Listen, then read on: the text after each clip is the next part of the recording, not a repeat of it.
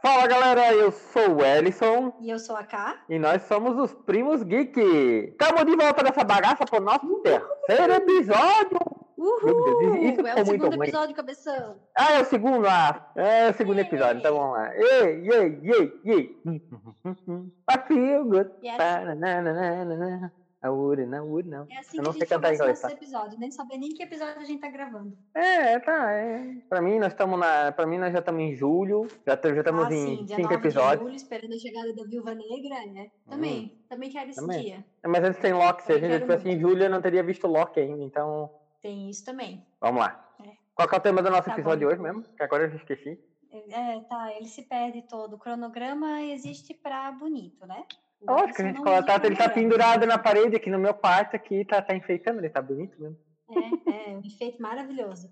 Hoje a gente vai falar sobre as nossas 10 séries favoritas da vida todinha. Tá preparado? Bah, que lista difícil.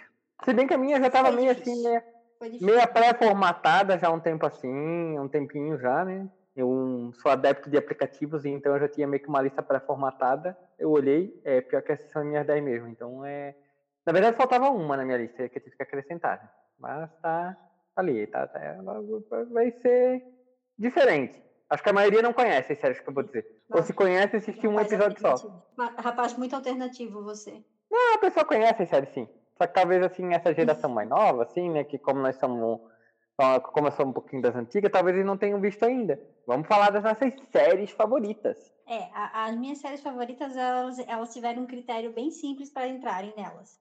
Eu terminei de ver. Eu descobri que eu sou uma pessoa que eu não costumo ver séries até o fim. Eu não sei dizer porquê. Talvez a gente possa fazer um episódio explicando por que, que eu não termino de ver as séries. tá? Logo depois a gente explicar por que você não viu Stranger Things ainda. Então pode ser, um, pode ser tema para nossos futuros episódios. Mas sabe que que minha colega de trabalho, ela Mas- falou justamente isso, né? Que eu sou uma pessoa que não termina de ver séries. Ela disse que ela não entende, não entende esse meu lado, que não, não termina de ver as séries. Tem um monte de série que eu digo que, eu, ela me perguntou se assistir, disse que assisti alguns episódios e não vi tudo até o final.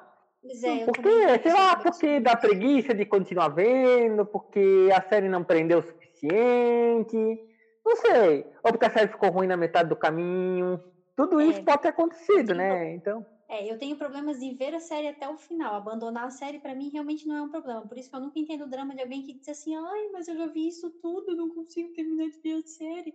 Ah, Então, quando eu me minha empolgo com uma série que eu quero realmente ver até o final, eu vou até o final. Tipo, ano passado eu fiz maratona de Grey's Anatomy, eu vi desde a primeira temporada até a décima sexta. Não vi a décima sétima ainda, porque não está disponível nos meios legais ainda no Brasil. Essa eu não vi ainda. Mas eu vi até a décima sexta. Eu acho que é a décima sexta. É, é, eu acho que é também. Não, não sei. Eu, que saiu na o Netflix. Grey's Anatomy ficou pelo caminho. É, aí, ó. Eu vi, eu vi Grey's Anatomy até o final. Uhul! É, mas então, queres começar falando da tua décima posição? Porque se a gente ficar falando das séries que eu abandonei, vai dar mais de 10 séries já. Então vamos que eu terminei de ver. Fala aí pra mim, qual tá no teu décimo lugar? Tá, meu décimo lugar. E eu sou um cara eclético, então eu coloquei séries brasileiras na minha lista, porque eu amo algumas séries brasileiras e elas não podiam ficar de fora da minha lista. Então, o meu décimo lugar de séries favoritas, ela entrou num, né, nas séries favoritas que eu assisti, é uma série que está em andamento, é uma série da Netflix. A Netflix não tá pagando publicidade pra nós. Netflix pa- patrocina nós, Netflix! Divulga uma sériezinha gratuita aí pra nós. Mas vamos lá. Net, é uma série da Netflix, é uma série brasileira. É a série chamada Bom Dia Verônica. Cara, essa série é um dos melhores thrillers policiais que eu vi recentemente. É uma série que fala de temas super atuais, como relacionamentos abusivos, tem, tem uma investigação criminal, tem a, a parte prende a crueldade, a- as cenas mórbidas do, do ser humano. É uma das melhores séries que a Netflix fez na parte criminal. Ela é baseada nos livros do Rafael Montes, que é um, um escritor brasileiro que, que escreve vários romances policiais. E, assim, é, só para ter noção, a Bom Dia Verônica, ela pega o caso de uma. Como é que eu vou dizer para vocês aqui? É, ela tá tentando encontrar um serial killer no Brasil, que é um criminoso ma- manipulador, e ao mesmo tempo ele é um cara que é um abusador, ele comete violência doméstica em casa, então a série se passa sobre todo esse plot. A Verônica, que é a hum, personagem do título, é uma mulher super forte, super para frente, que vai atrás determinada, é, que briga para investigar o que ela precisa investigar e o que ela entende como certo. Camila Morgado é um, faz o papel da, da Janete, que é a mulher do, do de, desse, desse personagem do Brandão, que é o personagem do Eduardo Moscov, que está brilhante na, na interpretação de, de, desse abusador, desse cara, as cenas deles, assim, eu acho que foi um dos, um dos melhores trabalhos que eu já vi do Eduardo Moscov na TV.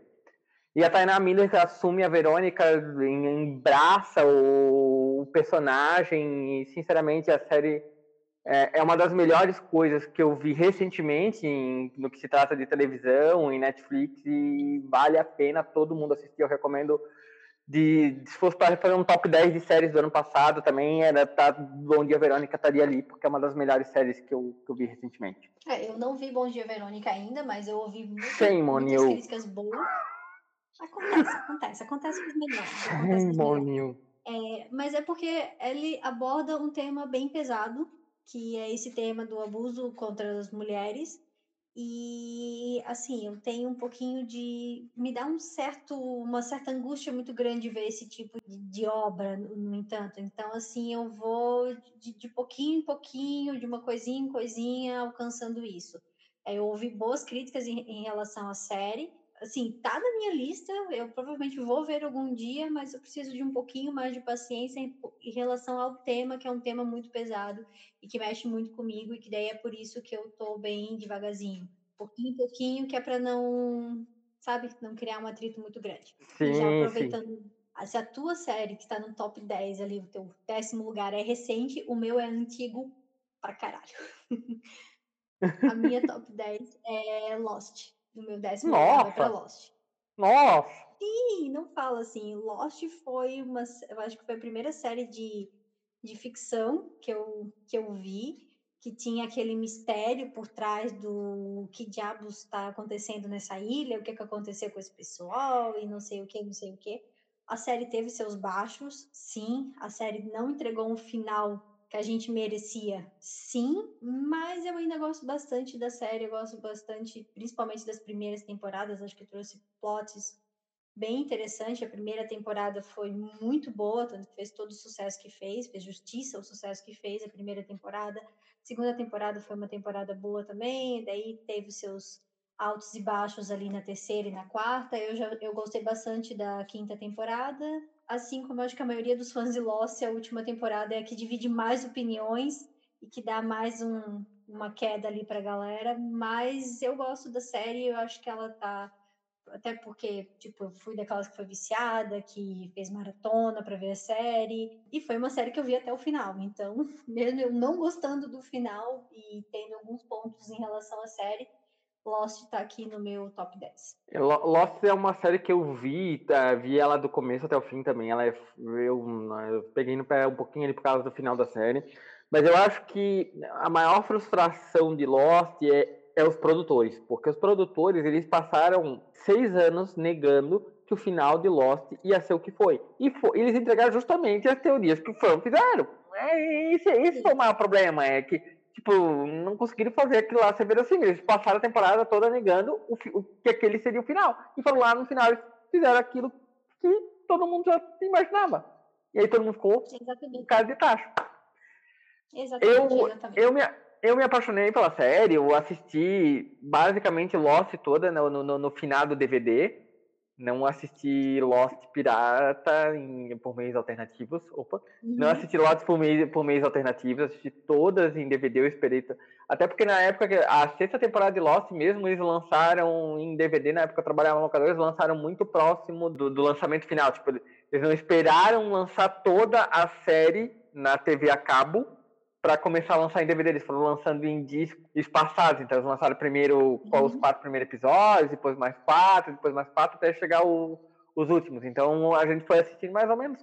Não com a velocidade que a gente assiste hoje, mas numa velocidade razoável. A uhum. série me prendeu toda a parte de mistérios. Eu sou apaixonado pela parte de ficção, a parte de ficção científica, todo o mistério de Lost, e a fumaça, os outros, tudo que envolve a mitologia de Lost prende até hoje Esses dias atrás até eu tava com, ligado no sci-fi, eu vi ali que tava reprisando, eu tava vendo alguns episódios de novo, a série realmente é, é, fantástica nesse quesito. Só que não é uma série que eu vou pegar lá desde o começo de novo e maratonar de novo, porque eu já sei que o final vai me decepcionar de novo, então não. É que é, não dá. Né?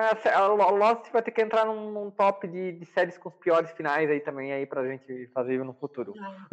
Vai com certeza. Entra, mas ela também entra nesse top aqui, porque para mim foi o assim ela é uma das séries, é meu xodozinha, assim, não vou dizer, não vou dizer que ah, não, não é, porque eu acho que eu encararia uma maratona de Lost, mesmo sabendo que eu vou ficar muito puta do cara com aquele final de novo. Tá, tá aqui, tá no meu décimo lugar, tá no bom lugar, é um lugar de honra, e tá, né, tá também, né, porque é uma das séries que eu vi até o final, então, yeah, palmas para mim.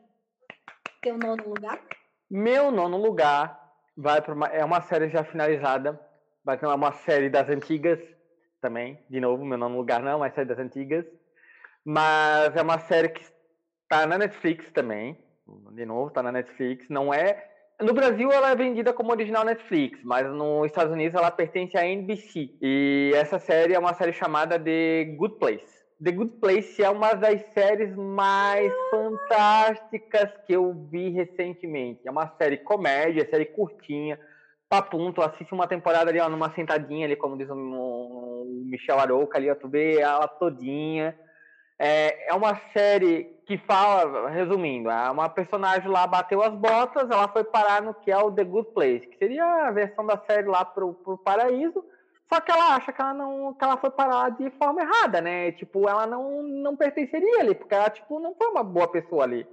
E é um tipo um good place ele meio. O good place ele é meio zoado ali, tipo, quando tu vai xingar, ele solta umas coisas meio nada a ver ali no meio ele que não parece um xingamento. Pra dar aquela amenizada e tal.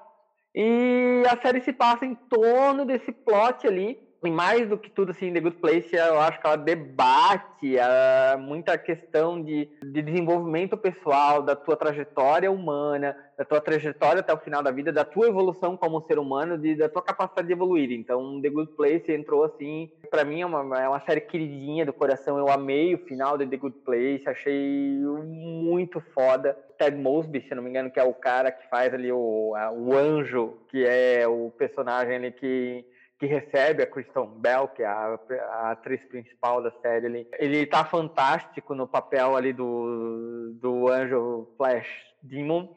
É, é uma série, assim, assim surreal, assim, para mim. Eu acho um, ela é uma das melhores comédias recentes, assim.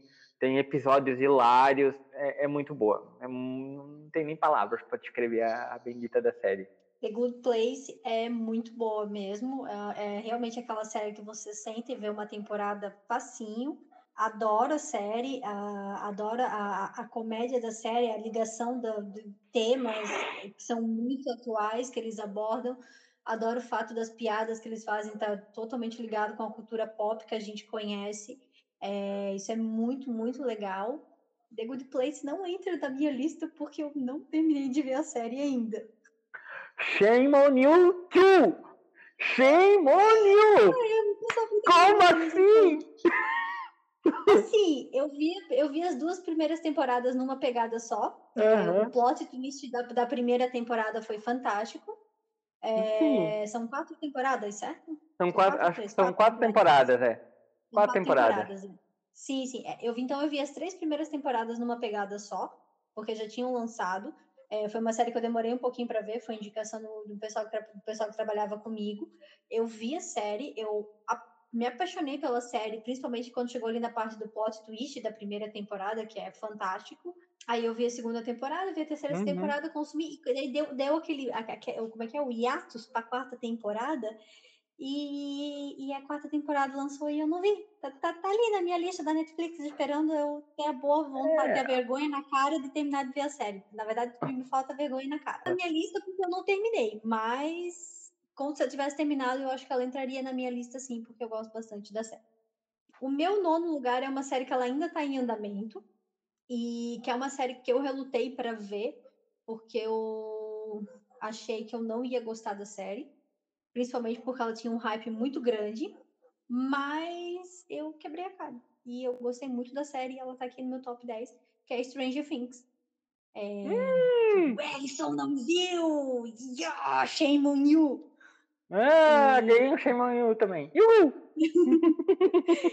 É, eu, não, eu, eu, gosto bastante de Stranger Things. Essa pegada dos anos 80 ali que eles trouxeram para a primeira temporada é muito boa. O elenco, que na época era o elenco infantil, né? Quando lançou era um elenco infantil, foi, é um elenco muito bom. É, é uma galerinha realmente muito boa. Eu acho que eles souberam pegar o que tinha de melhor nos anos 80 e jogaram ali na, na série. Foi, dá para entender o hype em torno da série.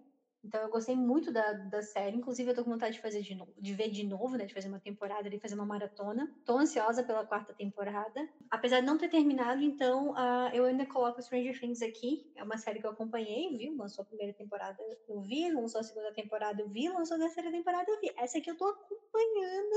Como eu tô aguardando a quarta temporada, eu sei que vou ver também. Então, é, ela pode entrar aqui na minha lista, que essa aqui vai terminar. Eu gosto bastante do, das séries, já chorei, assim, a última temporada ali foi de chorar bastante. Então, vamos ver o que, que a, entretenimento pipoca da Netflix vai trazer para a quarta temporada, mas eu espero que venha logo. É, Things é aquela série que quando saiu teve um hype muito grande, e aí eu tive preguiça de ver por causa do hype muito grande, e aí depois eu vi um, um ou dois episódios da série, eu acho que eu cheguei a ver, e tipo realmente a pegada da série me, me remeteu muito a um filme de terror que eu amei muito quando eu assisti e a dona Catarine se cagou toda, que foi Poltergeist. Você não precisa contar né? isso. Polter, Poltergeist oficial, é, um filme dos anos 80, né, quando o terror era bem feito. Hoje tem, hoje salva-se alguns filmes de terror ali, mas a, a, a, grande verdade é que eu parei muito de ver filme de terror. Então, quando vem a,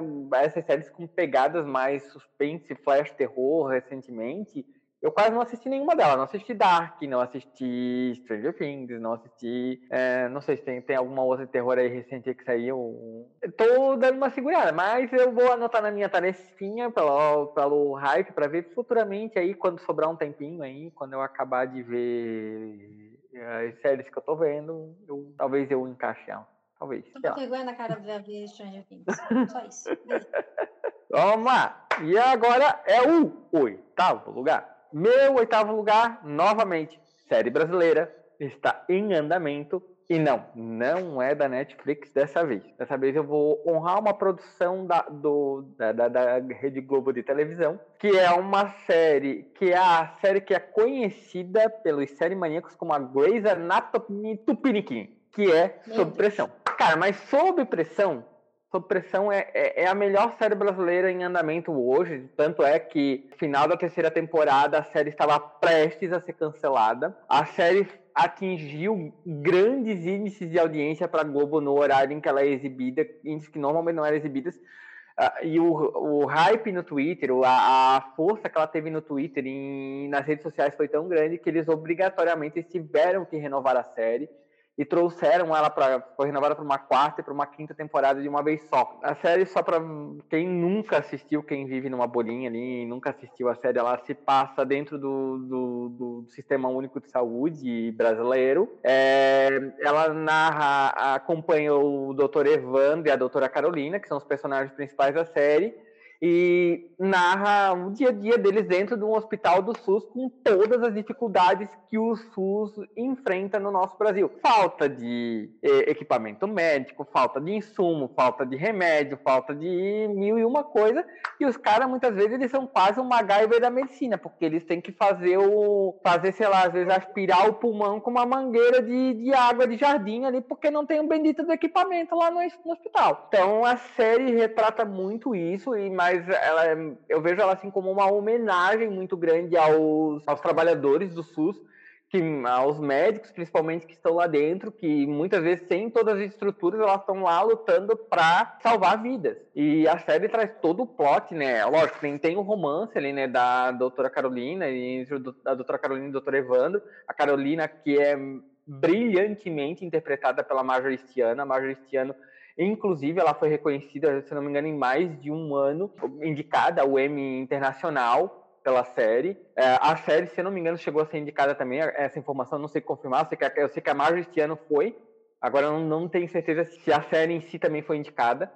Mas ela aborda com sensibilidade temas atuais, temas como desde anorexia temas de depressão, ela trata de questões de pessoas que se autoflagelam, trata de é, abuso. É, é uma série densa, é uma série muito pesada, assim, no, no, no quesito dos temas que ela trabalha, mas é uma série necessária, é uma série sensível para a atualidade. Tipo, é, realmente, assim, no, na minha concepção, a Sob Pressão é o melhor trabalho da TV brasileira entregue e sim com maestria. Me, me desculpe, mas eu acho que Grey's Anatomy deveria aprender com Sob Pressão sobre como fazer um drama de qualidade. É minha opinião.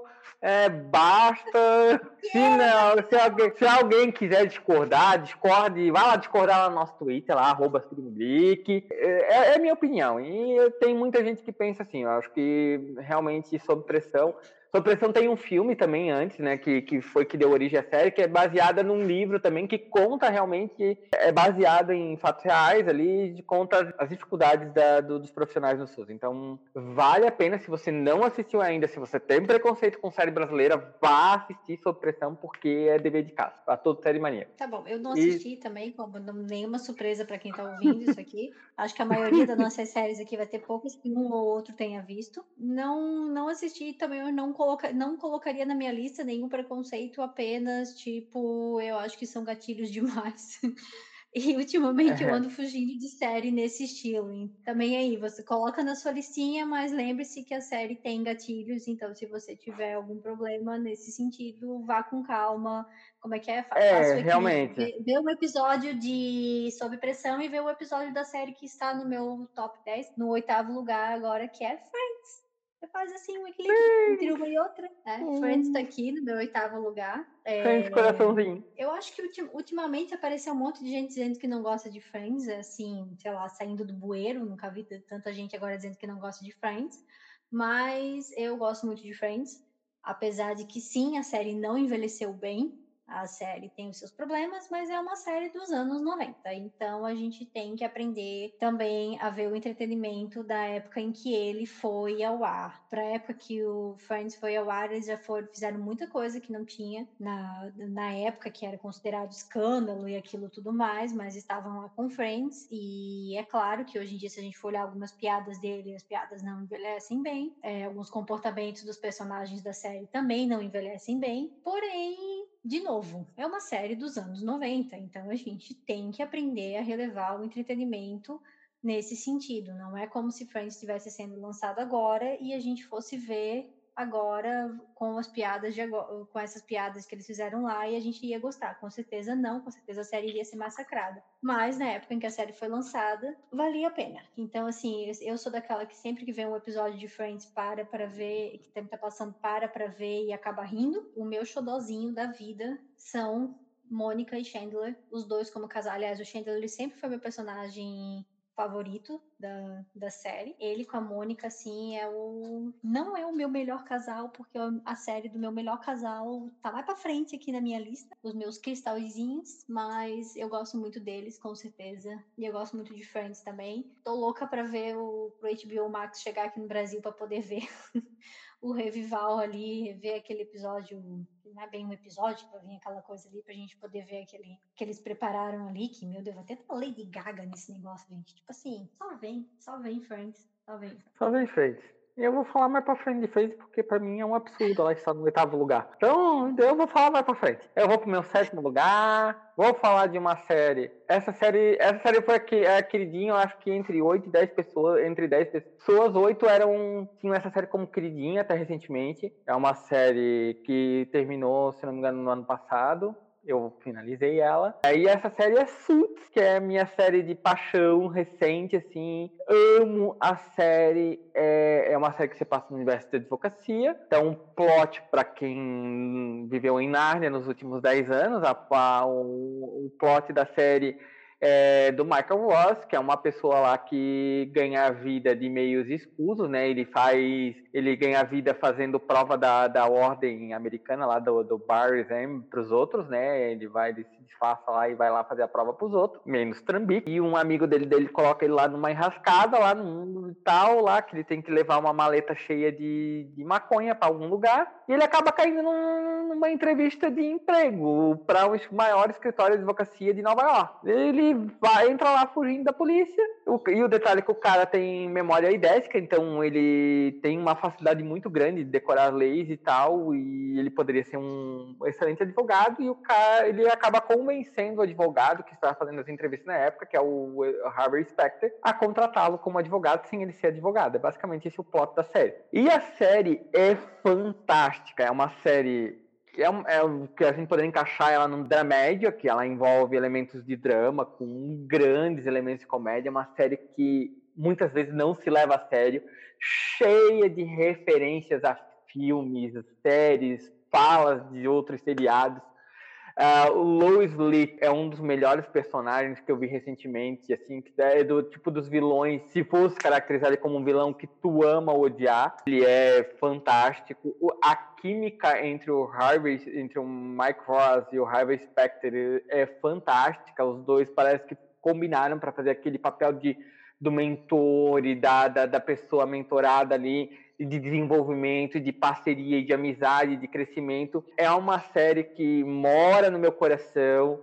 É uma série que foi, foi o último trabalho da Megan Clark. É o último trabalho dela. Eu era apaixonado pela Rachel também. É, tipo, de, de crushzinho, assim, de, de, de, de personagens fictícios. Porque ela realmente era uma mulher fera que trabalhava no escritório de advocacia e é uma pessoa parceira e ela e o Mark Rodas era o relacionamento que a gente sempre queria ver. Ela, a dona que é a personagem, a secretária do Harvey, mas ela é muito mais que uma secretária, porque sem ela, basicamente, ele não funciona em nada. Ela, basicamente, ela protege ele, ela cuida dele, ela guarda ele. É, é o outro casal da série, assim, que tu também, tu passa, sei lá, oito temporadas chipando eles lá e querendo que eles fiquem juntos, porque tu vê que existe realmente um amor muito grande entre eles. Então a série te entrega romance, a série te entrega drama. É tipo, é uma das melhores séries que eu vi recentemente. Ela tá na Netflix no Brasil, ela nos Estados Unidos ela é do canal USA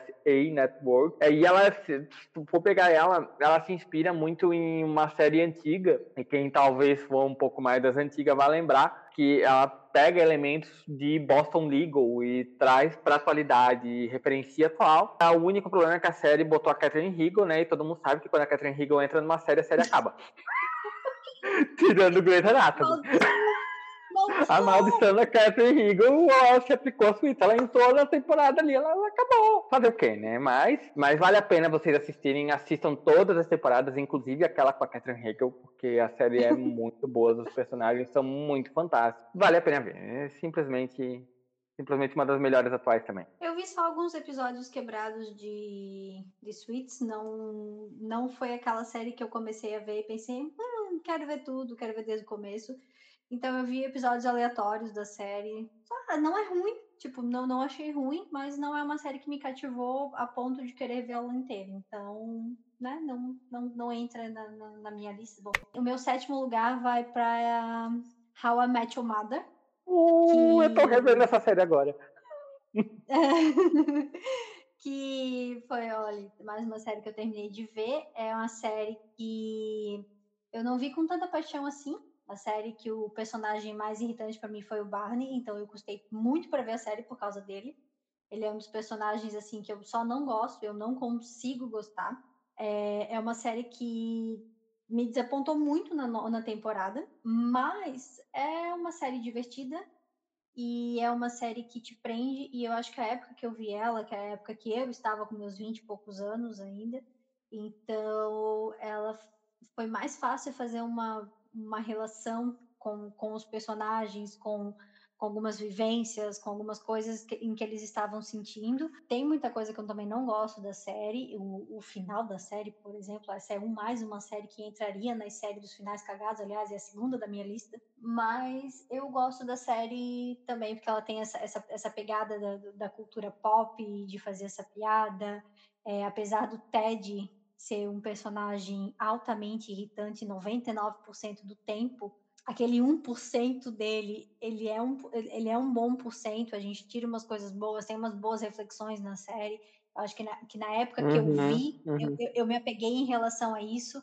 É, eu gosto muito do personagem da Robin. Eu gosto muito do Marshall e Lily também, outro casal assim muito bom, um bom exemplo de, de um relacionamento saudável. Teve seus momentos de emoção na série. Eu acho que para mim o episódio mais emocionante foi spoiler alert, mas foi o, o, o episódio em que o Marshall perde o pai dele é, para uma série de comédia, né? São quando eles abordam temas assim, a gente sempre mexe muito porque você não está acostumado, você não está esperando vir aquilo. Foi bem interessante, assim. Eu, eu gosto muito, muito, muito da, da série e, e ela tem esse. Ela tá no meu sétimo lugar, ela tá na frente de Friends, porque na época em que eu vi How I Mother, ela me pegou mais do que do que Friends, que foi uma série que eu vi desde criança, que é uma série, né, que você começa a ver uns pedaços ali picados, então por ser uma Friends ser mais antiga e estar tá mais tempo na televisão, a época em que eu parei para ver How I Met Your Mother, eu me identifiquei muito mais com os personagens do que eu me identifiquei com Friends.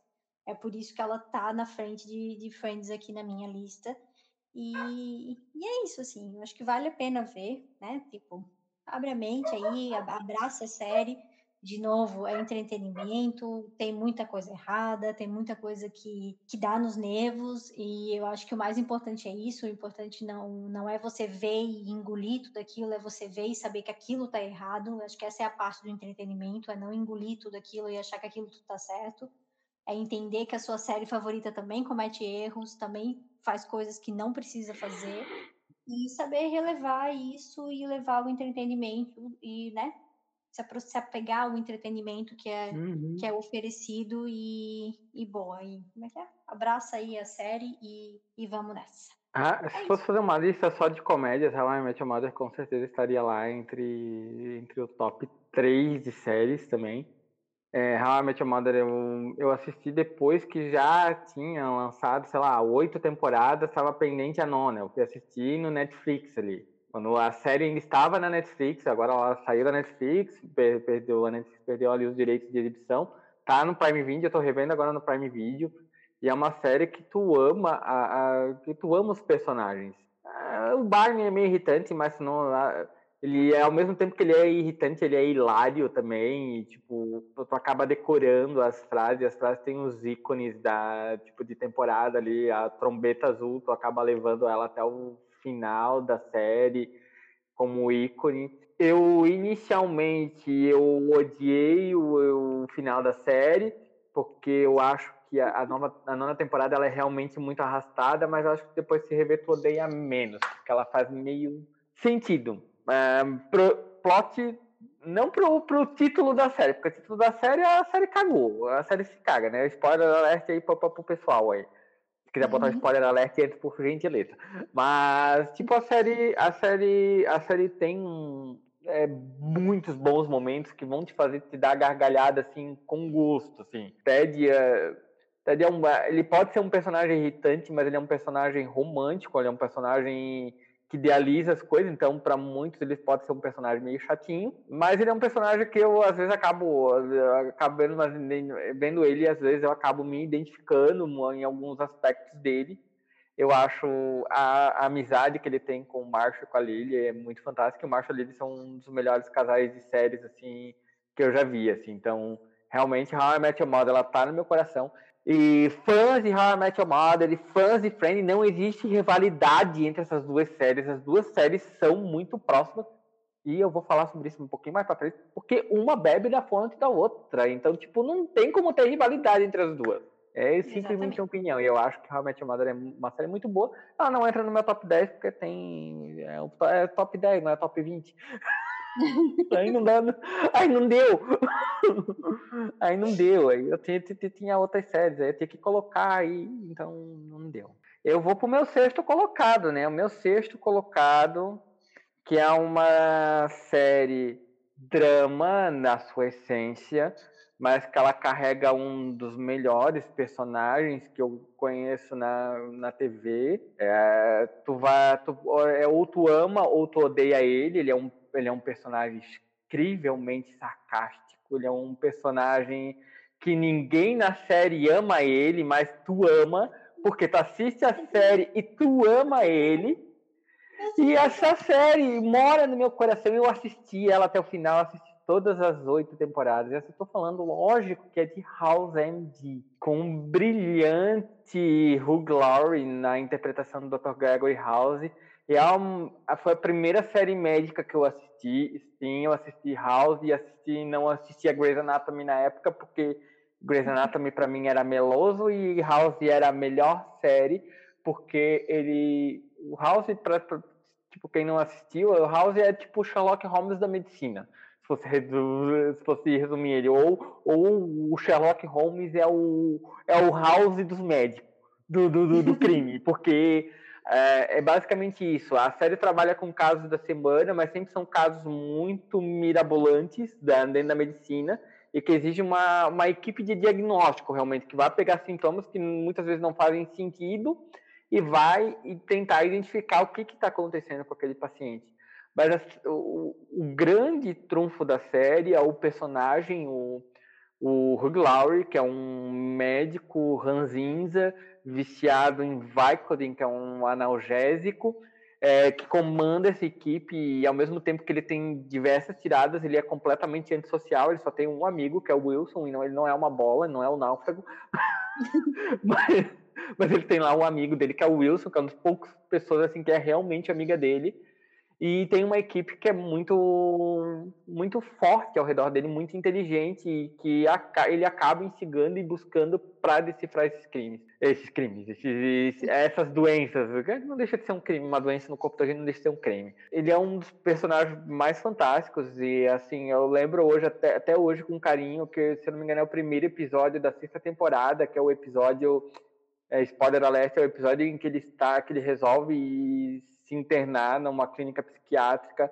É, um é, é, o melhor episódio da série. O Hugh ele está impecável na sua atuação. Ele concorreu a algumas atuações da Emmy. É uma série que eu acompanhei, que tipo, foi nos meus inícios de série Maníacos, então eu comecei maratonando, depois fui para os meios alternativos eh, e assisto, assisti alguma coisa nos streaming, volta e meia eu revejo alguns episódios assim, não tem como não amar o, o, o Dr. House e muito, muitos atores que estão ali, depois tu vê eles em séries, ah, em outras séries, e tu acaba lembrando deles pelos papéis que eles desenvolveram em House. Então, House mora aqui, tá no meu sexto lugar, porque meu, minhas séries mais para frente não tinha, não tinha como eu colocar ele um pouquinho mais para frente, mas é, para mim ele é, do, do é, a, é, a, série dos tempos de ouro da TV aberta americana, em que a TV aberta americana era a que mais produzia conteúdo de qualidade. Hoje, hoje essa, essa produção de qualidade migrou para os serviços de streaming, migrou para a TV a cabo, mas naquela época a TV a cabo produzia muita coisa de qualidade e House brilhantava a gente todas as semanas lá com, com a sua perspicácia e com a sua, sua seu sarcasmo que fazia a gente dar risada das coisas. Pois é, House, é, eu vi bastante da série, mas adivinha? Não terminou.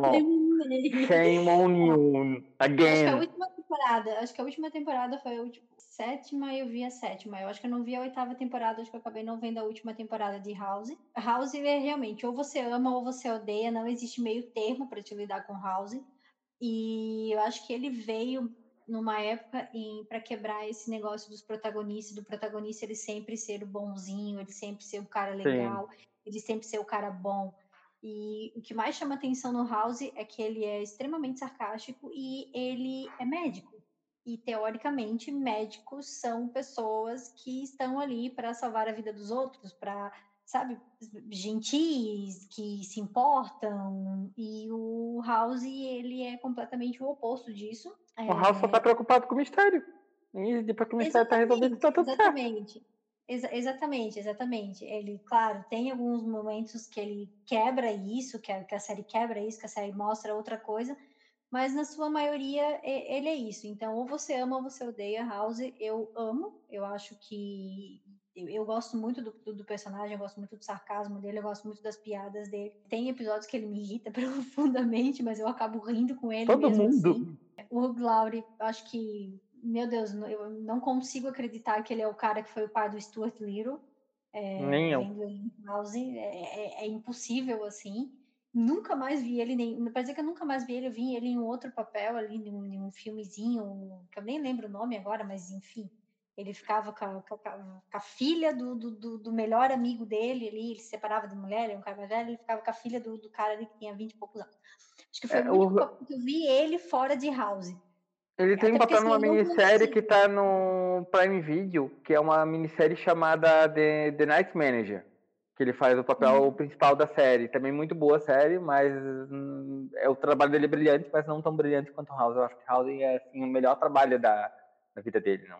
É, eu acho que marcou muito, assim, e, e eu mesmo, eu tenho um pouco de dificuldade de olhar para ele e não imaginar o Dr. House, e não imaginar ele como um velho ranzinza sarcástico. Então... É, ele é, ele é o tipo de ator que agora ficou marcado pelo personagem que ele interpretou ali por oito temporadas, assim, tipo, tu, hum, é quase difícil desvincular. É, vai ser mas vamos ver. Ele tem talento para desvincular, então se derem a oportunidade, eu acho que talvez ele consiga fazer isso, sim. E House não tá na minha lista porque eu não terminei de ver a série, nenhuma novidade para quem tá ouvindo isso aqui, né? O meu sexto lugar é para uma série que também tá em andamento. É, hum. Eu tô aguardando a segunda temporada. É uma série que eu hum. não conhecia absolutamente nada do seu universo quando, quando foi lançada e que me pegou completamente, não só pela beleza do ator principal ou da atriz, mas pelo seu enredo, que é The Witcher. Eu gosto, ah! muito da série. E essa coisa de, de série e fantasia e. Tossa into your Witcher. Oh, é. Né? é, você, sabe, você sabe que eu gostei da série de tanto que eu fiquei enchendo o saco dessa música, né? Então, é, é, isso, tipo assim, a série, a série me ganhou praticamente desde. Me ganhou no primeiro episódio já. Eu vi tudo no, ali na, na, primeira pegada que a Netflix lançou. Eu já vi de novo, já revi já a primeira temporada, que mais pelo menos mais umas duas vezes. Estou ansiosa pela segunda temporada. Estou bem ansiosa pela segunda temporada, porque agora vai estar tá todo mundo na mesma, na mesma linha do tempo vai, todo, vai estar tá todo mundo enfrentando o mesmo vilão. Gostei muito do, da, da, série, né? Não, não tem muito o que dizer. O, o Henry Cavill, para mim, ele, ele não foi um bom Superman. Vamos entrar nesse quesito em outro dia, mas na minha opinião, ele não é um bom Superman, ele não foi um bom Superman. Mas ele foi um bom. Ele foi um bom. Ele é um bom Witcher, de ser gato pra caralho mas ele é um bom Witcher, o personagem casou muito bem com ele. Sei nada dos videogames, não sei nada dos livros, eu sei o que foi apresentado ali na televisão e o que foi apresentado ali na televisão, apresentado pela Netflix, foi o que valeu a pena. Tô esperando a segunda temporada ansiosamente. Em dezembro, hum. se não me falha a memória. É, é. pra ser em dezembro. The Witcher, pra mim, é uma série muito boa, muito fantástica. Ela não entrou no meu top list porque tinha, de novo, não era um top 20. Então, se fosse um top 20, talvez ela tivesse entrado, mas como não é um top 20 e era só um top 10, e as demais séries eu não podia deixar fora. Então, The, The, The Witcher, ela fica ali num, umas mençõezinhas honrosas para mim no final. Então, nós vamos entrar agora no nosso top 5. Meu top 5 tem uma série é, que ela é uma série é, que acompanha um determinado universo que todos nós conhecemos. É uma série que ela é muito subestimada por, por pela maioria dos fãs desse universo e eu, eu, eu, basicamente quando alguém alguma pessoa me diz que cansou dela, eu digo você tem que assistir a série toda. eu não assisti ela toda ainda porque a última temporada não está disponível nos meios legais ainda. Mas eu vou terminar de assistir assim que ela estiver e essa série é Agents of Shield. Para mim, essa série. Gente, se você acompanha o universo cinematográfico Marvel, você não viu Agents of Shield e você não viu o universo cinematográfico Marvel por completo. Agents of Shield, se você em algum momento pegou a série e assistiu as, a primeira temporada e foi só até o episódio 10 ou só até o episódio 14, me desculpe, você desistiu antes da série estourar de vez. A série estava boa até ali. Talvez ela não fosse ainda aquela Coca-Cola toda. Ela era uma Coca-Cola ali meia. Tava, tava, ela estava engatando. A série, é, ela, depois que ela abraçou o universo cinematográfico Marvel, até então ela estava tentando seguir um caminho meio solto. E quando eles lançavam o filme, eles lançavam um episódio, tipo, referência ao filme na época. Tipo, acho que é o sexto episódio, sabe? Um episódio da primeira temporada. Eles pegaram e fizeram um episódio referência ao Thor, o Mundo Sombrio, que é foi o segundo Thor que saiu. Fizeram um episódio referência dentro da série. Só que a partir do momento que lançou o Capitão América, Soldado Invernal, e que a série abraçou a Hydra, gente, é outra série. vocês perderam o melhor da série. A série, ela tomou vida própria. Ela começou a antecipar os eventos do filme dentro da série. Eventos de Vingadores. É, tipo, quem assistia a série viu, Vingado, viu a série entregar a bola para Vingadores Era de Ultron, quando, quando chegou Vingadores Era de Ultron chegou no cinema. E é uma série de espionagem, é uma série que desenvolveu muito bem seus personagens. Para quem sentiu saudade do Phil Coulson na, nos filmes, o Phil Coulson tá lá vivo, belo e formoso em sete temporadas para você acompanhar. E a série é é simplesmente uma das melhores coisas recentes na TV. É, a, a, série, é, ela foi, a, vamos, assim, ela, vamos comparar, ela era um diamante, mas que no começo ela estava em volta de carvão e os produtores eles foram lapidando e transformando aquilo ali no que foi o melhor dos eventos da TV, da, da televisão norte-americana recentemente. Assistam Agents of S.H.I.E.L.D., assistam desde o começo, porque desde o começo tudo é relevante. A série é cheia de plot twists, ela desenvolveu um dos melhores terremotos, a Quake é um dos melhores terremotos, é boa. Um dos melhores, um dos melhores personagens, que é a Quake, a, a Daisy Johnson. A Maisie é fantástica, o, o agora eu esqueci o nome deles. Fitzsimmons. Fitzsimmons é sensacional. Tu se apaixona por todos os personagens, tu se preocupa com todos os personagens, tu é, é assim simplesmente sensacional, assim. A série acabou tendo que tomar no, nas últimas temporadas ela não segue os filmes, né? Ela acaba tendo seu próprio enredo, seu próprio plot twist. Sinceramente, os filmes fazem pouca diferença ali no final. É a série tem a seu plot twist próprio, vale a pena vocês acompanharem. Se você não viu, assista. É, eu não vou falar nada porque motivos. Uh, Sim, eu imagino. o meu quinto lugar, na verdade, vai para uma animação, que é uma série de animação, que é hum. o Steven Universe, que é uma série aqui no Brasil passa, passava, não sei se passa ainda pelo, pela Cartoon Network, é, eu terminei de ver ela pelos meios alternativos, porque foi uma série de desenho que ela realmente me pegou. Ela é o protagonista, que é o Steven. Ele é uma criança de 14 anos. No planeta Terra, é como se ele, o planeta Terra fosse uma colônia das Gems. E ele é filho de uma Gem com um humano, então ele é meio Gem e meio humano e ele é criado por três gems que seguiam a mãe dele, que fez uma revolução contra as gems, porque elas contra as, as diamantes, porque elas queriam destruir a Terra. E daí ele, a mãe dele fez essa revolução e ela tinha essas seguidoras e essas e, as, e a mãe dele morreu para que ele pudesse viver e as três seguidoras junto com o pai dele ajudam ele e o Steven ele vai ele acaba aprendendo sobre a mãe dele, aprendendo sobre a história dele, sobre essa pessoa que ele não conheceu, através das gems. Ele também é treinado por elas para lutar contra as gems defeituosas, algumas coisas assim, para proteger o planeta Terra. A série que ela tem essa pegada infantil, mas ela aborda temas muito sérios, temas sensíveis, e ela aborda isso com uma sensibilidade muito grande e com uma naturalidade muito grande. Então, é uma série completamente inclusiva. São personagens de cores representados, são é, relações entre pessoas do mesmo sexo. Tem uhum. todo o negócio com as diamantes, tem essa parte da aventura, tem, tem o pai do Steven quebrando muitos estereótipos em relação à paternidade, tem ele crescendo como um, um adolescente, essa, essa parte toda. Tem os adolescentes adolescentes também, propriamente da série, porque a série meio que trata ele como uma criança, tem os adolescentes mais velhos, assim. É uma sériezinha, tipo, animação, então ela é bem são episódios curtinhos, é um, mas são temporadas longas, porque são episódios curtos, é desenho. Tem um plot twist bem legal a série, que, né, que ali pro final, sobre a história da mãe do, do Steven, sobre ele mesmo. Uhum. E, assim, é, é, é aquele tipo de, de série que dá calorzinho no coração, que a gente fica bem quando a gente termina de ver. Então, eu gosto muito de Steven Universe, e eu gosto muito das músicas. a série tem umas musiquinhas que pegam, assim, que tu vê, você começa a cantar e tal. E vale a pena ver, assim, quem gosta de animação, quem gosta desse tipo de. quem tá aberto a esse tipo de, de série, de, né, de, de dar uma chance para as animações, às vezes, que passam ali nos canais infantis, que a gente não dá muita bola, que acha que é só para criança. E Steven Universo faz essa. Ele dá essa quebrada, ele diz que vale a pena. Vale realmente a pena você perder um tempinho e ver ali os episódios do Steven e se apaixonar pela história dele e embarcar nas aventuras com ele. Sei lá, Steven é. Ele é muito fofo, cara. Eu adoro aquele guri. É, vale a pena. Apenas isso. Vale a pena. Senta e assiste no Steven Universo que vale a pena.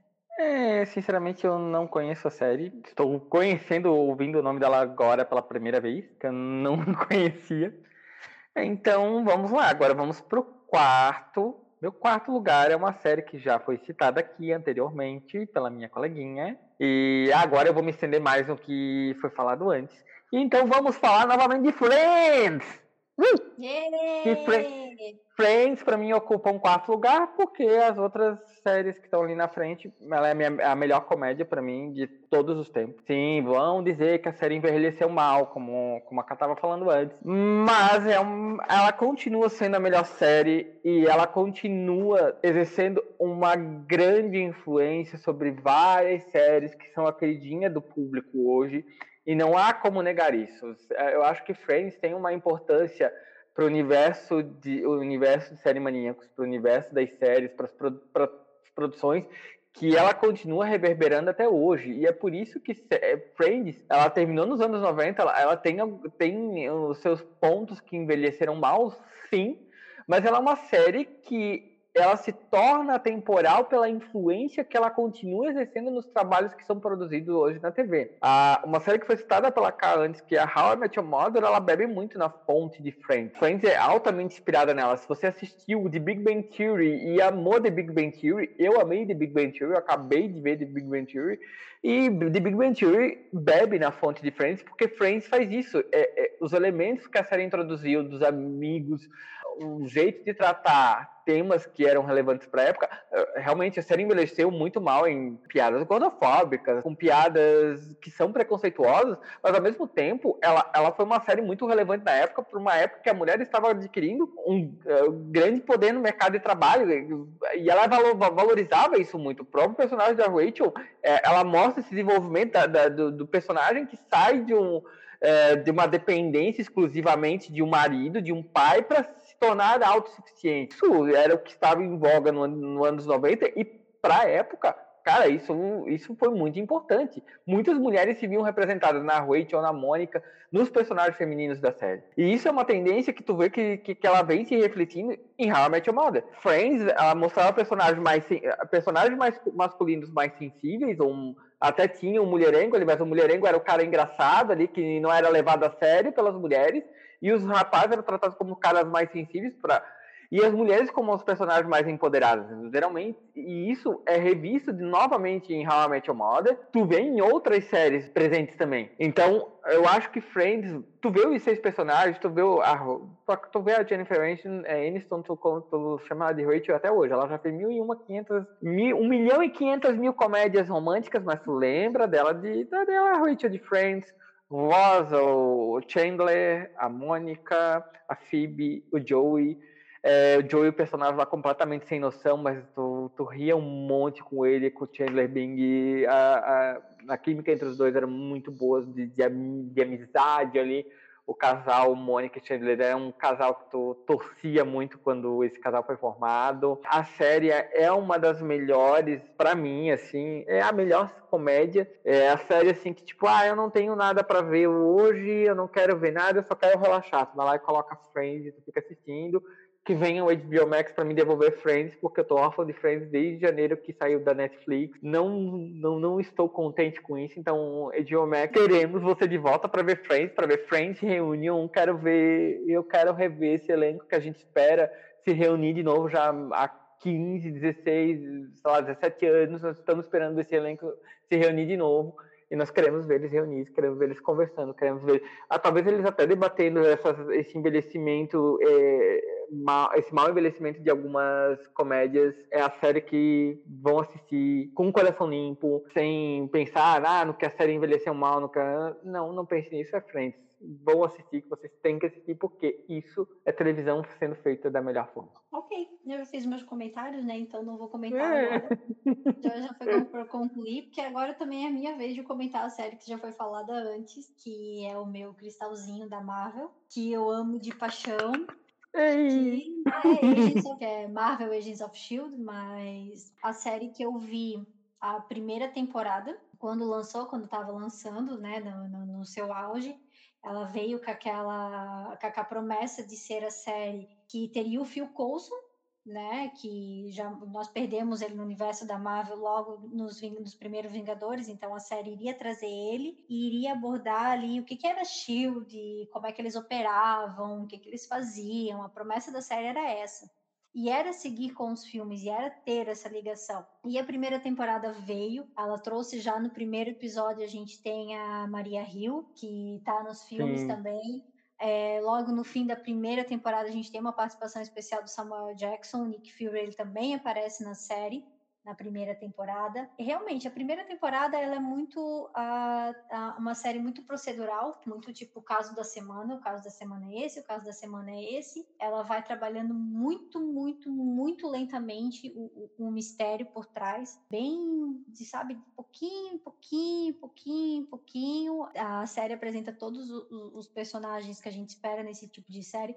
Tem o Phil Coulson, que a gente já conhecia, tem a a Sky, que na época era Sky, que é a, que é a perdida do grupo, que não faz nada, que é, que é a gente na, na série, na verdade, a Sky ela veio para ser a pessoa que entra e que faz as perguntas que a gente fica, tá, mas para que que isso funciona? O que que é isso? O que que você faz aqui? O que que é isso? O que que é esse objeto? Sim, exatamente. Então, assim, a Sky é a gente. Tem a Melinda May, nossa, é fantástica. Você ama ela já desde a primeira cena. Tem o Ward, né? Sim. E temos o casal Fitzsimmons, que é a Gemma, o Leopold. E eles são perfeitos. Você já sabe que eles vão ficar juntos desde o primeiro episódio. E é lindo ver a construção da, deles dessa, dessa relação deles, você sofre junto com eles, porque o casalzinho vai se fuder numa série, cara. Puta que pariu. É muito sofrimento com esses dois. Até o final. A gente sofre pra um até caralho. Até o final, até o último episódio. Não posso dizer porque eu não vi ainda. É, eu vi, tá? Eu vi, porque eu não consegui, porque assim, Agents of Shield foi aquela série que eu vi a primeira temporada. Eu parei no hiatus ali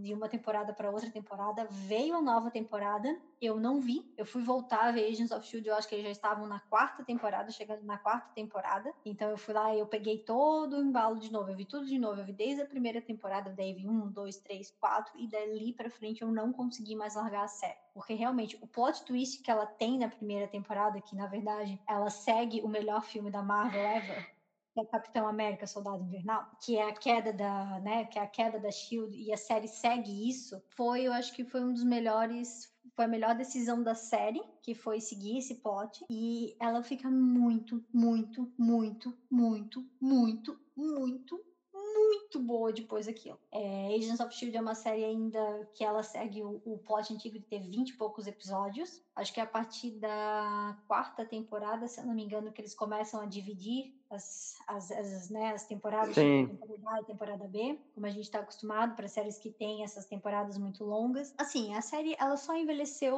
muito bem, assim, ela foi ficando muito, muito, muito boa. Você vai se apaixonando muito, muito, muito mais pelos personagens, pelos personagens originais, pelos personagens que vão entrar, por toda a mitologia que a série vai trazendo. A série cria o seu próprio caminho, ela se desprende do universo cinematográfico da Marvel que fez um puta erro de não aproveitar Agents of S.H.I.E.L.D., é, né? Como a Alison comentou, teve ali é, o Tron, eles falam na, na, série, tem outros eventos, tem personagens que aparecem nos filmes da Marvel que voltam a aparecer ali na, na série. A Maria Hill, ela aparece de novo também a, em, no decorrer da temporada, se eu não me engano, eu acho que é no final da primeira temporada também. Ela volta a aparecer, é uma personagem que ela meio que vira não é recorrente, assim, mas ela faz uma participação especial. Tem tem um artefato em Agents of Shield que aparece que faz o maior estrago na série, que quem viu WandaVision vai lembrar, que é o uhum. Dark World. Assim, a cagada da, a maior cagada, eu acho, da, da Marvel foi não ter levado o Agents of Shield junto com o seu universo, mantê-los eles ali. Mas a série não se perdeu por causa disso, a série não falhou por causa disso, a série só ficou muito, muito, muito, muito boa por causa disso. Eu chorei igual um bebê nessa última temporada. É, tô só esperando o Disney Plus botá-la de novo, que eu quero fazer de novo uma maratona de Agents of Shield, porque assim vale muito a pena. Assim, só assistam Agents of Shield.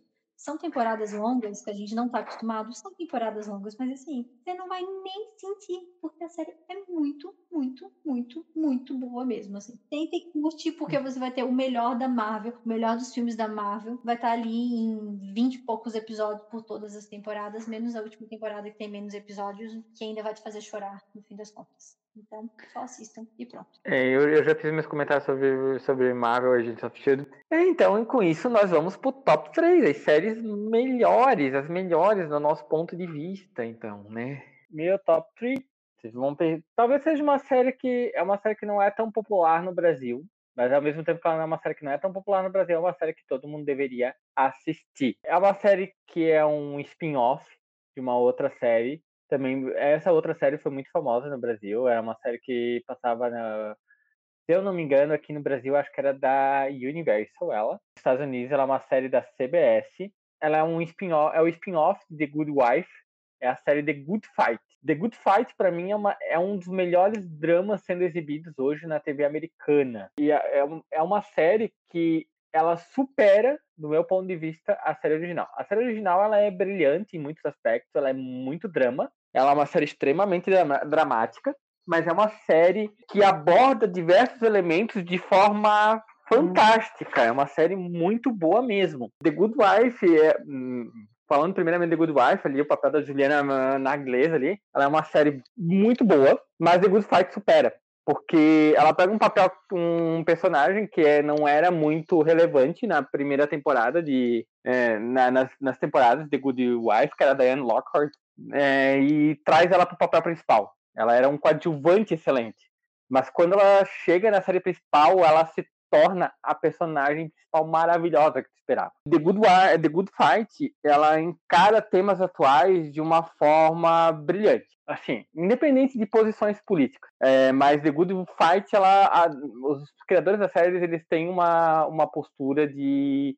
Eles são que seriam democratas nos Estados Unidos ou à esquerda lá. A primeira cena da, da temporada já a Diane Lockhart, que é um personagem que é democrata por natureza, assistindo a posse do Trump, é, horrorizada. E a série trabalha muito com esse elemento político dentro da série. Trabalha muito com sátiras, a esse respeito e tal. Então, independente da sua posição política, mas é brilhante ver o trabalho que, as, que os produtores fizeram dentro da série. E que trabalharam ali com maestria ali dentro. Então vale muito a pena você assistir a série por esses elementos. Tem um episódio, agora não lembro se é na, se é na segunda temporada, eu se não me engano, na segunda ou na terceira temporada. Tem um episódio em que eles fizeram uma determinada piada, agora não me recordo sobre o que, que se tratava, mas que a CBS, na época, ela considerou muito pesada para pro, pro, os fins políticos e tal. A CBS proibiu de, de, de exibir essa piada em vez de eles simplesmente cortar a piada onde iria a piada no episódio, eles colocaram ah, esse trecho do episódio não será mostrado porque a CBS censurou. e eles, tipo, tacaram, tacaram real e realmente aparece nisso. Tem um, acho que é na terceira temporada ali que eles adotam uns mini curta de animação dentro do episódio, com musiquinhas ou alguma crítica a, a determinado posicionamento político do que estava acontecendo na política interna americana. E é simplesmente brilhante a forma como eles fazem aquilo e tu dá risada e, tipo, é muito. A série é muito, muito, muito boa. É assim das séries jurídicas, quem curte um drama jurídico, ela é a melhor em exibição atualmente na, na TV americana. Vale a pena vocês assistirem. Eu recomendo para todo mundo. Trabalha com questões de racismo, trabalha com questões é, políticas, pautas relevantes para a sociedade atual. Então assistam a série porque ela é muito relevante. Uh, eu vi alguns episódios só da primeira temporada, mas eu não não concluí a primeira temporada. Não não deu aquele ah, sabe? Aquela vontade de ver a série. Voltando na nossa lista aqui, no meu top 3, em terceiro lugar, é, esse top 3, assim, o segundo, o primeiro, o terceiro e segundo lugar foram muito difíceis colocar aqui. Eu vou, eu vou totalmente emocional né, nessa colocação. Talvez daqui a um tempo eu mude, mas nesse exato momento é totalmente emocional. E no meu terceiro lugar tá Brooklyn Nine-Nine. É... Oh, eu amo Brooklyn Nine-Nine. Nossa, Brooklyn Nine-Nine é, é incrível, assim, é a melhor série de comédia que eu já vi na minha vida. A gente falou muito de temas atuais, de tratar temas atuais e de sobre bom envelhecimento das, das piadas ou não. É, Brooklyn Nine-Nine é tudo isso. É, você vê a série você pensa assim, meu Deus, essa série é não vale a pena, não, não vai, sabe, tipo, tu pensa, tipo, será realmente que eu vou perder meu tempo para ver essa série? E a série é incrível, é incrível, é incrível. Todos os personagens são incríveis, a forma com que eles abordam esses temas atuais, tanto da parte da, da política americana que a gente viu eles abordando, quanto casos de racismo, quanto caso de, de assédio, é, feminicídio. Assim, é, é, incrível.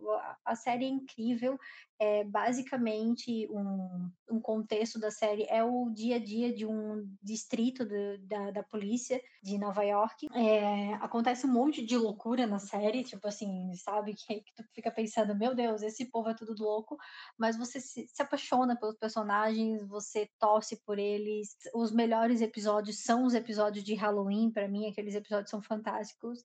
Eu amo de paixão, né? Os meus meu casal favorito ever de série, que eu falei antes que Monica e Chandler tinham um lugar especial, mas esses dois são o melhor casal ever, a melhor representação de televisão de todas as séries que eu já vi na minha vida de um relacionamento saudável. Jake e Anne. Simplesmente uhum. isso, assim, é, é, a melhor representação que, que existe.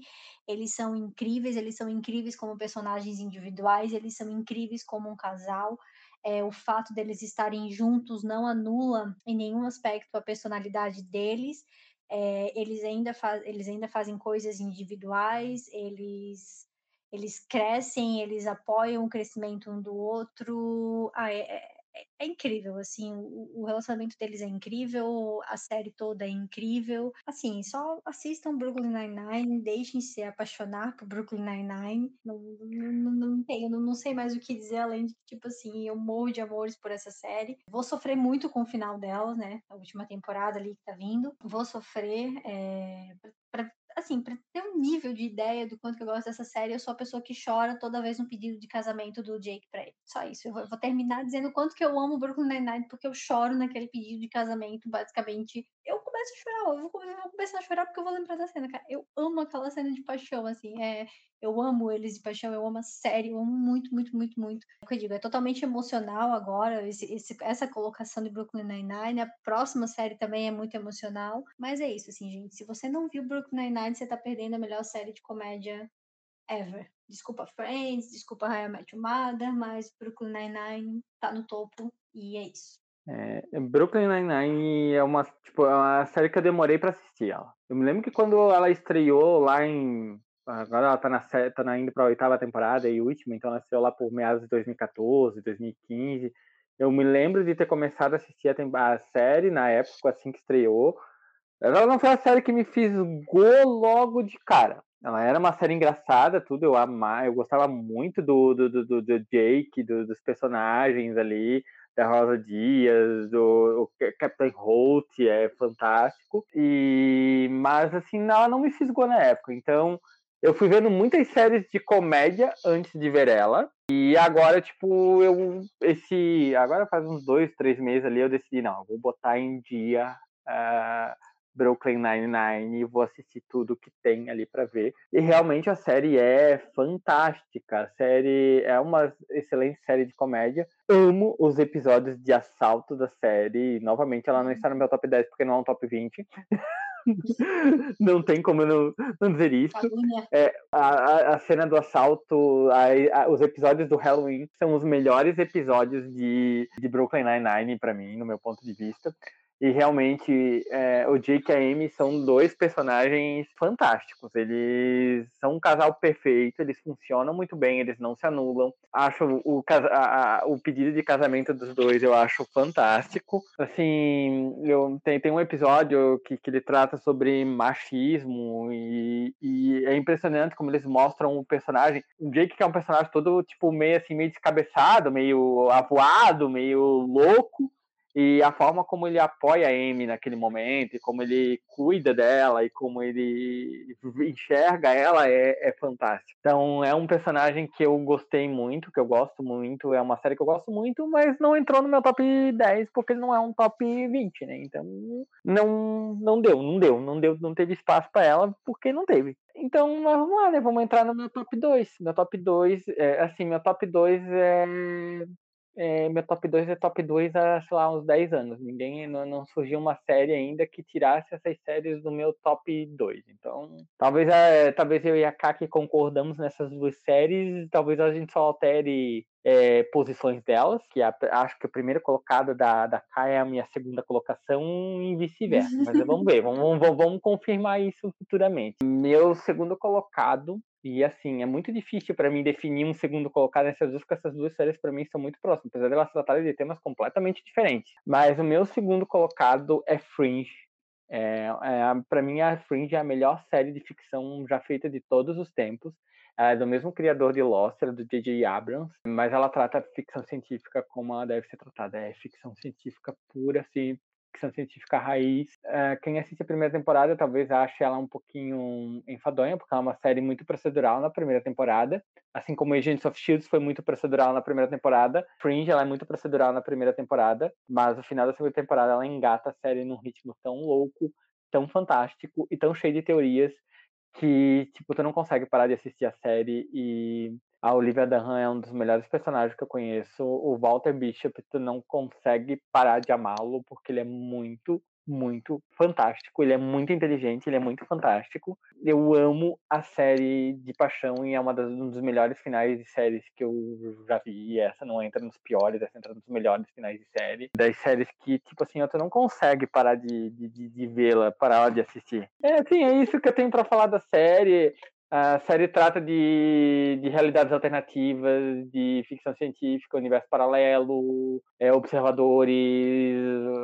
Não tinha como assistir a série sem tu acompanhar as reviews do Série Maníaco da, da nossa adorável Camis Barbieri, que eu descobri ela recentemente no Twitter, mas a gente não conseguia assistir as reviews de Fringe, uh, assistir Fringe sem ver as reviews dela para pegar o tipo, as teorias que tu não tinha visto, os, os cliffhangers, os plot twists que tinha ali no meio, que às vezes tu acabava pagando despercebido porque Fringe era muito assim.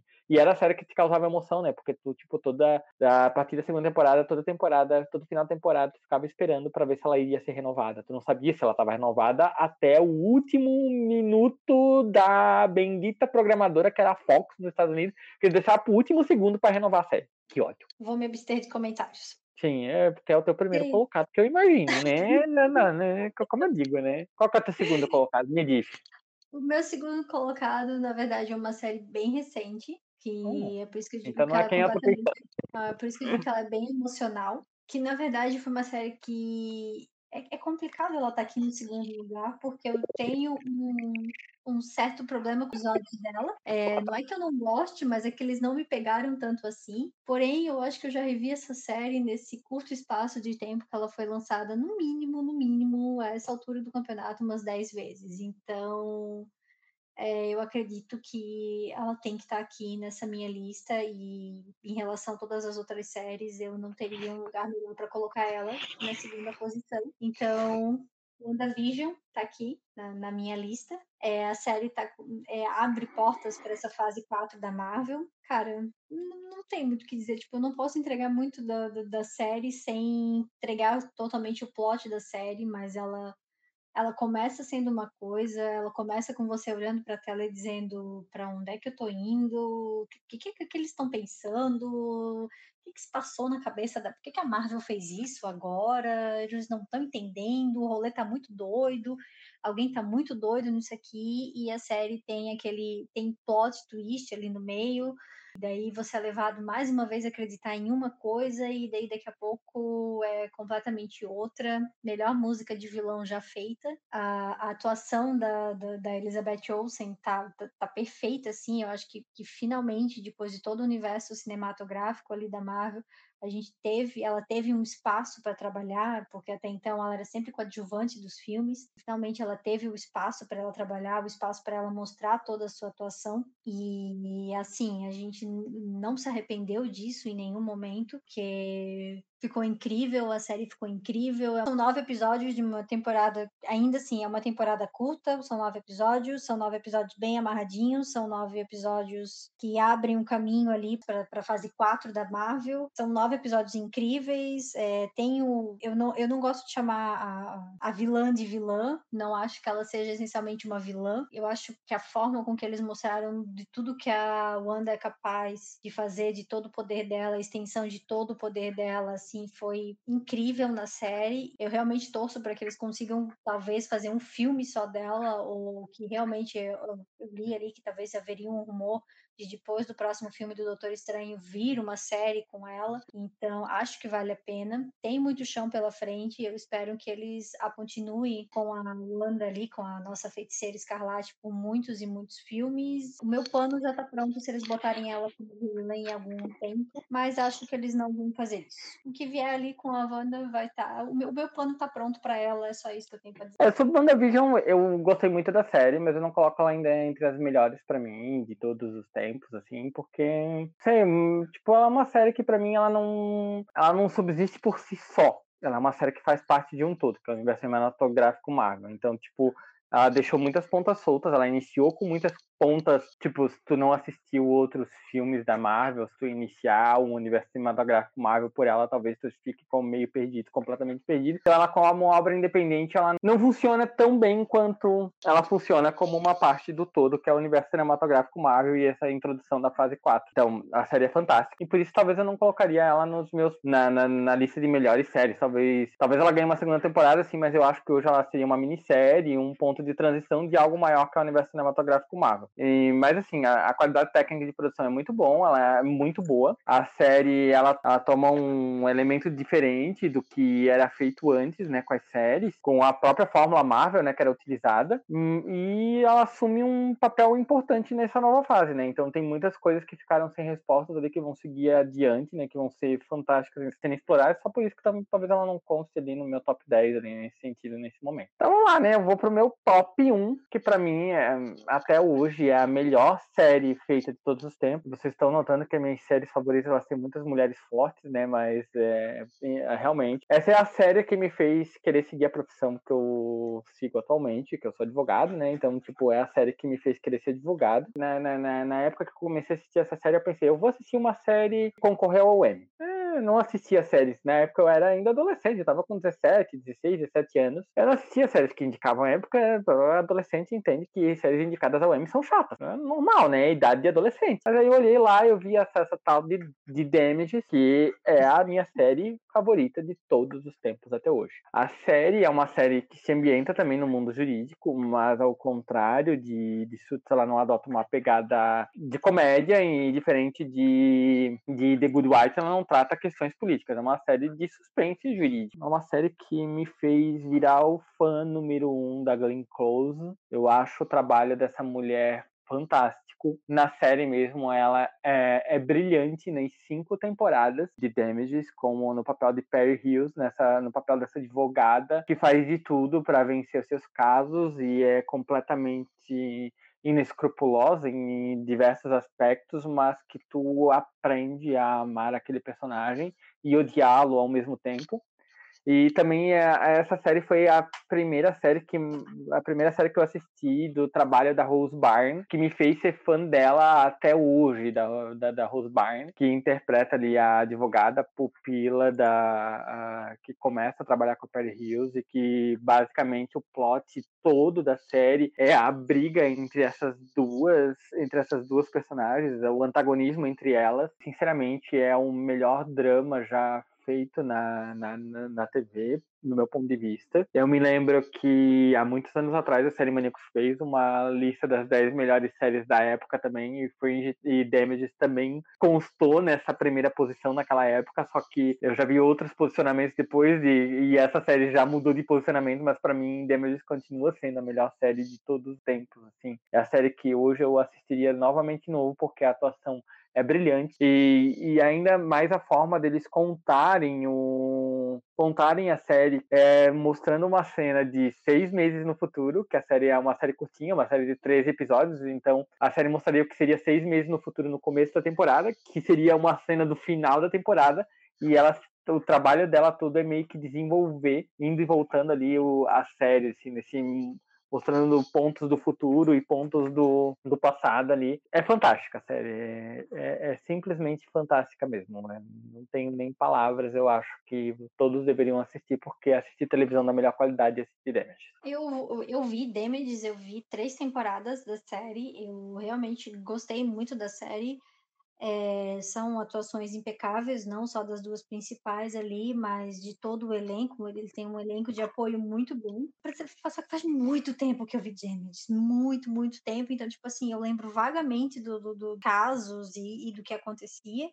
E o que me fez não terminar de ver Damages, que eu não vi as últimas temporadas, eu vi só até a terceira, foi exatamente.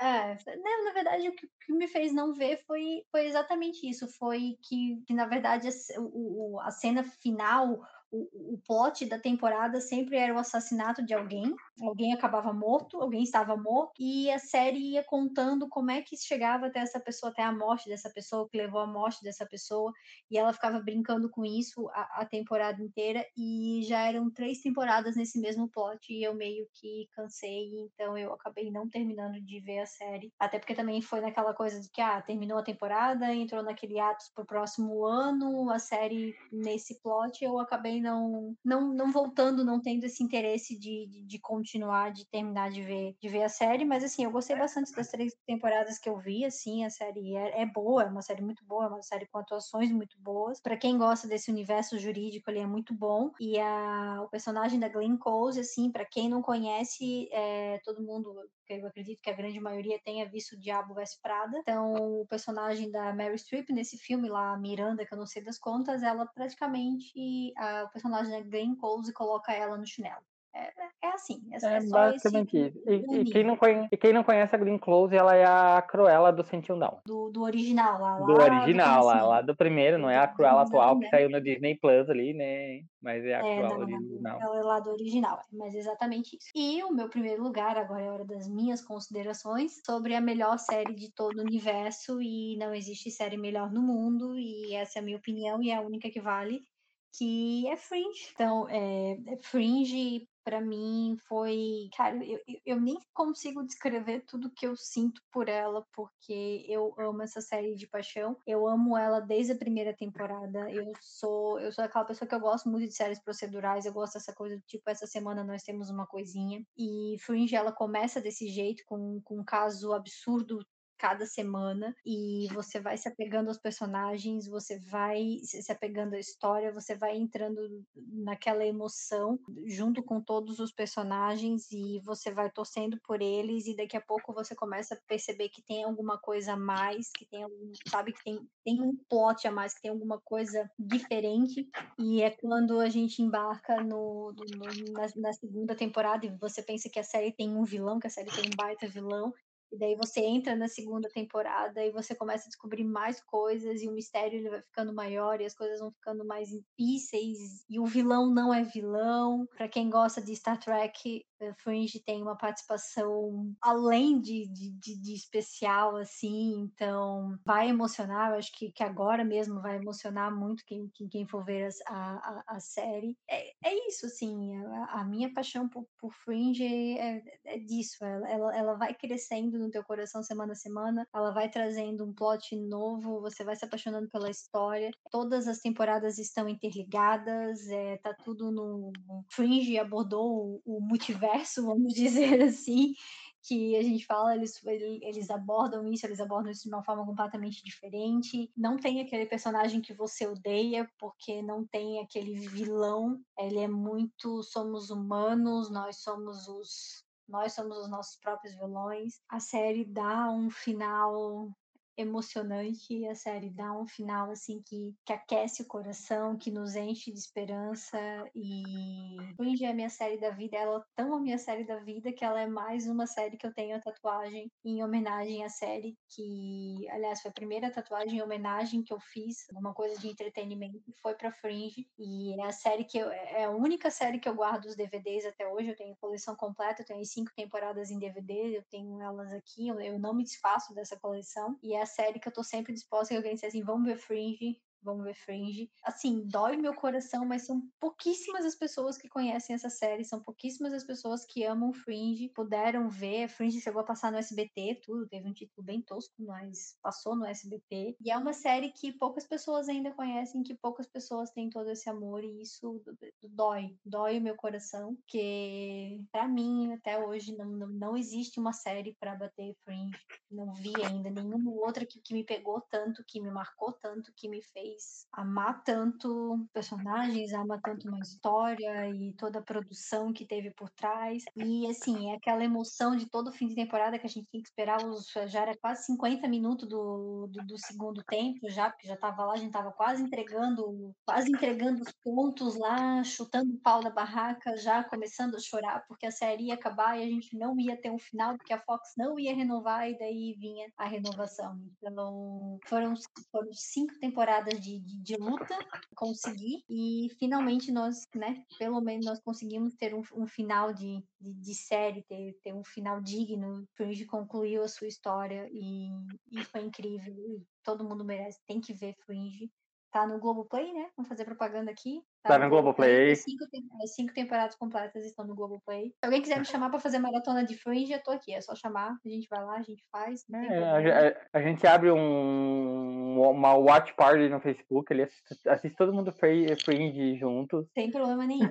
é, Fringe, Fringe é, é, aquela série que mostra a nossa essência aqui. E esse é. é, é o meu primeiro lugar. Eu acho que eu realmente eu não consigo ver até hoje uma série para ficar no primeiro lugar. E Fringe terminou. Fringe terminou em 18 de janeiro de 2013. A série oito anos. A série teve 100 episódios, inclusive. Exatamente. É, é eles é. fizeram, fizeram a última temporada, eu acho que com 10 episódios, eu acho que terminar justamente com 10 ou 12 episódios para terminar com fechar os 100. Esse é o nosso top 10. Cabe, acho que, algumas menções honrosas entre é, as minhas ali. Tá ali. How I Met Your Mother, Brooklyn Nine-Nine, que não foi colocada, The Witcher, que não foi colocado. Mas a principal, que seria o meu décimo primeiro lugar, agora é porque eu não consegui colocar ela dentro do meu top 10 porque eu tinha que incluir The Good Place. E eu acho que as séries brasileiras que eu coloquei não poderiam ser descartadas. Esses são os únicos motivos porque que ela não consta no meu top 10. Que é, é outra série que eu acho que a K não assistiu também, é, que é a nova versão de Star, é, de Star Trek, que está na Netflix, que está no CBS All Access, que é Star Trek Discovery. Star Trek Discovery, para mim, é o melhor que tem de Star Trek no momento sendo exibido na televisão. É, é muito boa série. Ela trata também de todos esses elementos que foram mencionados, enfim, de realidades paralelas, viagem no tempo, tudo que uma boa ficção científica precisa. A personagem feminina sendo a, primeira, sendo a primeira, acho que a primeira personagem feminina capitã de uma nave ali, que é, agora me fugiu o nome dela, é, é fantástico e toda a relação do, dos personagens na nave é fantástico. E a primeira, não é a primeira, mas é uma série que não passa dentro da Enterprise, então já, já traz todo um elemento diferente da série, da pegada, pegada de, de, de exposição. Eu já vi todas as temporadas que foram transmitidas diretamente pela Netflix, que a Netflix transmite num evento juntamente com o CBS All Access. E vale a pena você Discovery e vejam, porque você vai, se você gostar de Fringe, você vai gostar de Star Trek Discovery, você vai gostar de, de todas as séries geeks que nós falamos aqui de Agents of S.H.I.E.L.D., entre outros. Foi difícil montar esse top 10, realmente, mas assim, não, não, não vejo ele mudando tão cedo. As, as séries que estão aqui, elas são séries que, que, que é o que eu digo, elas vão muito do com o meu emocional, então é, é muito por isso que elas estão aqui. É, Dimensão Honrosa, eu acho que eu colocaria The Good Place, apesar de eu não ter terminado de ver a série, e essa é uma das razões dela não ter entrado nessa lista, então acho que se eu não terminei de ver uma série, não faz sentido ela estar aqui na minha lista, então por isso é, The Good Place não, não tá, eu, seria a minha série Dimensão Honrosa. E eu colocaria também uma que, que eu até cheguei a colocar na lista, mas depois eu acabei tirando porque eu precisei colocar outras, né? Que foi The Boys, ali do Amazon Prime, que é uma série que eu gosto bastante, é uma, é uma série que eu, que eu adoro a ideia de como dizer essa ideia deturpada do, do dos super-heróis e, e, tudo mais. Então eu gosto bastante de The Boys. E eu tô esperando a próxima temporada, mas. E assim, é aquela coisa, né? Tinham outras séries aqui que, que mexem mais com o meu emocional e é por isso que elas estão no, no meu top 10 e The Boys não, não entrou. Mas é isso. É isso, fechou. Então é isso, pessoal. Esse foi o nosso top 10, as nossas 10 séries do coração, as séries que a gente mais ama. É, por favor, se alguém discordar, discorde ali com, com carinho, com, com diálogo, com respeito. Também deixe o seu top 10 ali, se você também tem um top 10. E a gente se vê semana que vem Estou agora, nós temos um horário fixo, toda quinta-feira, às sete e meia. É, Para você não perder nenhum episódio, siga a gente nas redes sociais, primusgeek. Estamos no Instagram, estamos no Twitter e em breve talvez a gente esteja em alguma outra rede social por aí, mas por enquanto estamos só, só nesses dois. Segue os tiozão lá. Segue né, nessa, nós se divertimos falando dessas séries para vocês aqui. Indica, indicamos muitas preciosidades para vocês, então as preciosidades que valem a pena. Simplesmente assim. É isso aí. Um beijo Tchau. e até o próximo um episódio. Um